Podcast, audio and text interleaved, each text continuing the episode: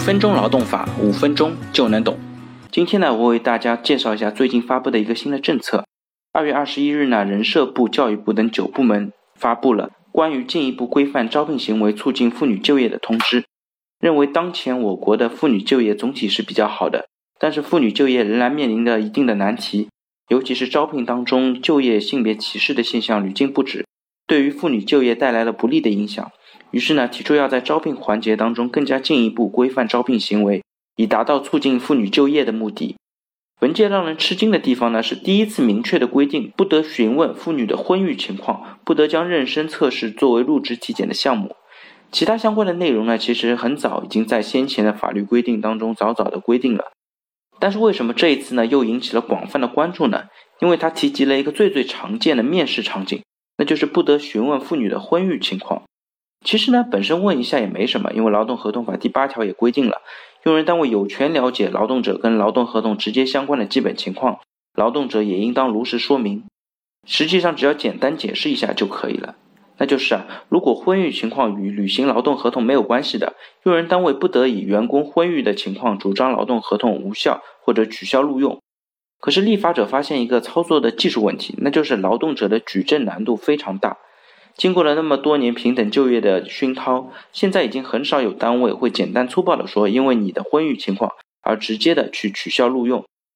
立法者想来想去呢，觉得还是不让单位问会更加直接一些。这样呢，将来作为劳动者主张自己权利受到侵害的举证难度也会大大降低，只要录一个音就可以搞定了。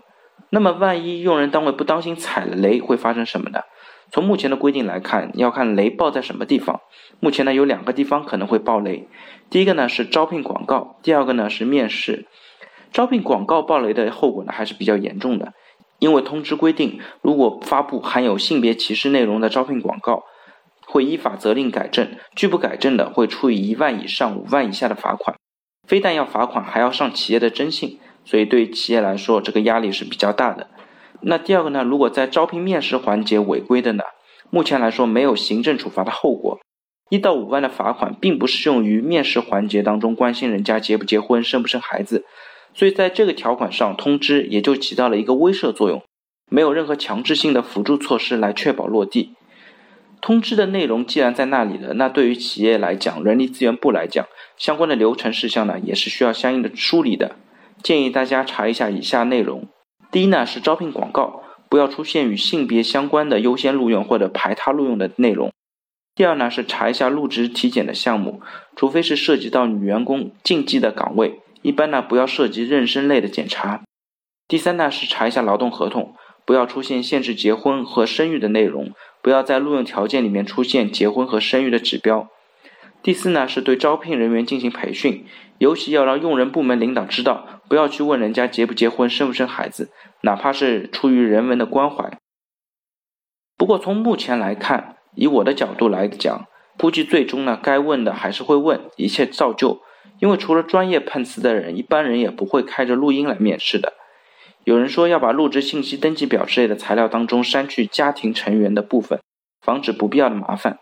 不过我觉得呢，这倒不必要。毕竟要举证，单位是因为你填了家庭信息而不录用，这个实在是太难了。长远来讲呢，类似的规定可能让女职工的就业越来越难。有太多的公司真的因为抛病假的女员工吓怕了，现在又不让问有没有婚育，所以说希望这次的规定呢，不是一次好心办坏事的安排。好了，大家如果对于今天的话题有任何的问题或者建议，非常欢迎在我的音频下方留言。也非常欢迎将我的音频转发给有需要的朋友，也许可以帮助到他。那我们下一期再见。